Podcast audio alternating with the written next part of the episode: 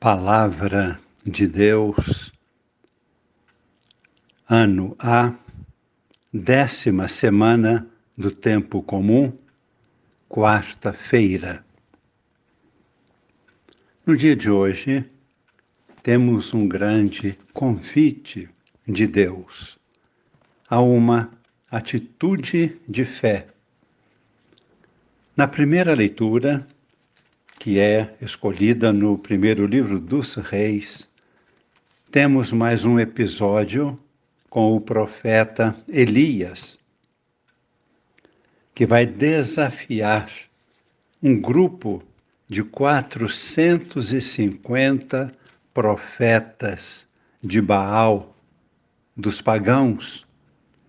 Resumindo toda a história que vamos ouvir, na própria liturgia ou lendo em nossa Bíblia. O desafio lançado por Elias aos profetas de Baal foi o seguinte: vamos fazer dois sacrifícios, tragam dois novilhos. Vocês preparam um altar. Eu preparo outro altar com outro novilho e vamos invocar o Deus em quem acreditamos. Assim foi feito, os profetas de Baal prepararam o altar, colocaram o novilho, invocaram o poder de Baal, nada aconteceu. Elias preparou o altar, colocou a lenha, o novilho, mandou jogar água em abundância. Mandou fazer uma vala em volta, encheram de água. Quando tudo estava plenamente encharcado, invocou o nosso Deus, o Deus verdadeiro, e desceu fogo do céu e consumiu o sacrifício. No Evangelho, Jesus nos chama a sermos fiéis à lei de Deus. E disse Jesus: Não vim para abolir a lei do Antigo Testamento, mas para dar-lhe pleno cumprimento. Em verdade eu vos digo, antes que o céu e a terra deixem de existir, nenhuma só letra ou vírgula serão tirados da lei, sem que tudo se cumpra. Portanto, quem desobedecer a um só desses mandamentos, por menor que seja, e assim ensinar a outros a fazerem o mesmo, será considerado o menor no reino dos céus.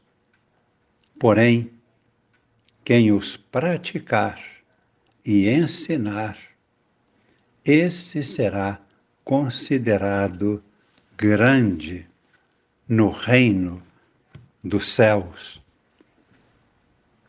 A vida de Jesus é realizar em plenitude a lei de Deus, a revelação de Deus, a revelação do amor, da plenitude da vida.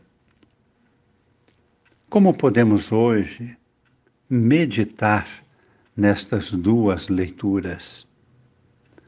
Voltamos à história de Elias, que preparou o altar mandou colocar o novilho, mandou derramar água em abundância e depois invocou o fogo do céu, que consumiu aquele sacrifício. Não conseguimos explicar. Ficaríamos horas tentando explicar. Não tem explicação. Temos o fato um fato significativo. E significa o que para nós? Significa que nós somos um povo chamado a partir da fé. Um povo de Deus formado a partir da fé, desde Abraão, Isaac e Jacó. Toda a história do Antigo Testamento. O Deus de Jesus Cristo. O nosso Deus não é um Deus de fenômenos estranhos, de fenômenos estupendos. Esse fato apresentado na história de Elias é para despertar uma compreensão. Não é um Deus que está exibindo o seu poder. Nosso Deus é o Deus da simplicidade. Uma simplicidade que contém um poder infinito. Não queremos explicar o fenômeno de Elias e o fogo que desceu do céu. Assim como não podemos explicar se temos em nossas mãos um vidrinho que contém 50 ml de água ou 100 ml como que neste vidrinho nós vamos colocar todos os oceanos da Terra? Para nós, isto é impossível. Não adianta querer dar explicação. Porém, para Deus, isto é possível. Como assim? é porque nós olhamos e vemos a realidade com o olhar fixo na matéria e concluímos: é impossível. O olhar de Deus nos apresenta uma realidade infinita que não pode ser medida. É imensurável incomensurável. E quando pela fé somos transportados para a dimensão de Deus, vemos acontecer o que parece impossível para a dimensão material. Nós somos chamados a crer no Deus verdadeiro, aquele que é, aquele que age na dimensão espiritual. Este é o Deus verdadeiro, aquele que ressuscita os mortos. Isso para nós é impossível. Para Deus é possível. Isto ficou evidente em Jesus Cristo. Não bastaria Jesus morrer. Ele deveria ser morto do modo mais cruel que se possa imaginar aqui na Terra. Deveria ser esgotado todo o seu sangue. E depois disto, ter o seu coração aberto por uma lança. Todos os detalhes que poderiam ser exigidos para ficar absolutamente claro que seria impossível, absolutamente impossível reviver para o nosso plano material, para o nosso modo de ver, de julgar, de concluir, de definir. Está definido, é impossível.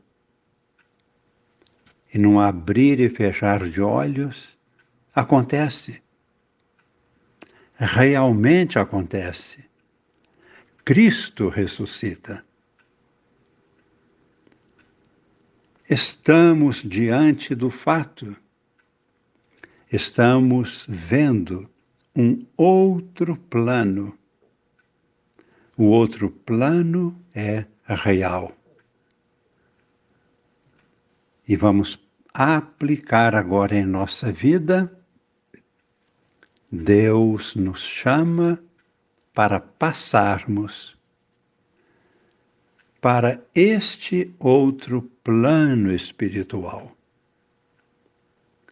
Este outro plano é a realidade da profundidade do nosso coração,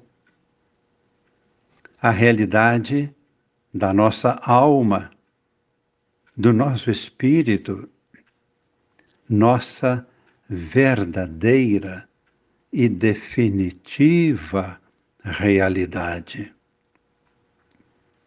Agora começamos a compreender a atitude dos profetas, a atitude de Elias, era uma preparação para a grande revelação de Deus. O Deus do impossível, o Deus de uma realidade superior. Nosso Deus. Mais uma vez aplicamos agora em nossa vida. Nós somos, em nossa limitação atual, aquele pequeno vidrinho que contém 50 ml de água ou 100 ml. E dentro de nós, para dizermos com estas palavras, em nossa dimensão interior, em nosso espírito, contemos a dimensão infinita do Espírito,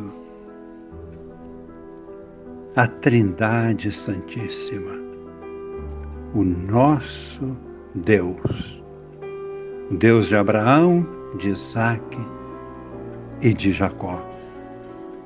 Por isso, São Paulo, na carta aos Romanos, ele vai afirmar que Deus chamou Abraão e foi pela fé que Abraão e Sara, que não podiam ter filhos, idade avançada, ela estéril, e vai nascer o filho Isaque. Moisés, salvo das águas, será o grande libertador do povo de Deus. O profeta Samuel nasce de uma mãe que era idosa, estéril, Ana, que estava sempre no templo orando, fica grávida. Este filho é o profeta Samuel, que vai ungir Davi, o rei de Israel. João Batista nasce de um casal idoso. Isabel era estéril passou da idade de ter filhos. Nasce o precursor do Salvador, João Batista, o próprio Cristo Jesus.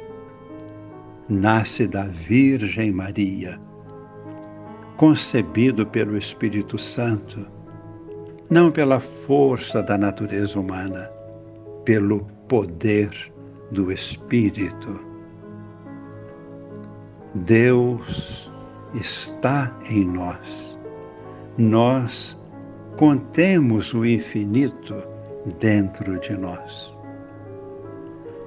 Jesus nos dá tudo a toda a humanidade, dando-nos Deus, a humanidade, e pede de nós tudo por tudo, fé fidelidade plena. Por isso invocamos agora a bênção de Deus. Somos pequenos, limitados. Estamos em um mundo em convulsão, neste tempo agora da nossa história. Para nós tudo parece impossível de ser solucionado. Deus ressuscitará toda a humanidade. O poder de Deus está em todos os seres humanos.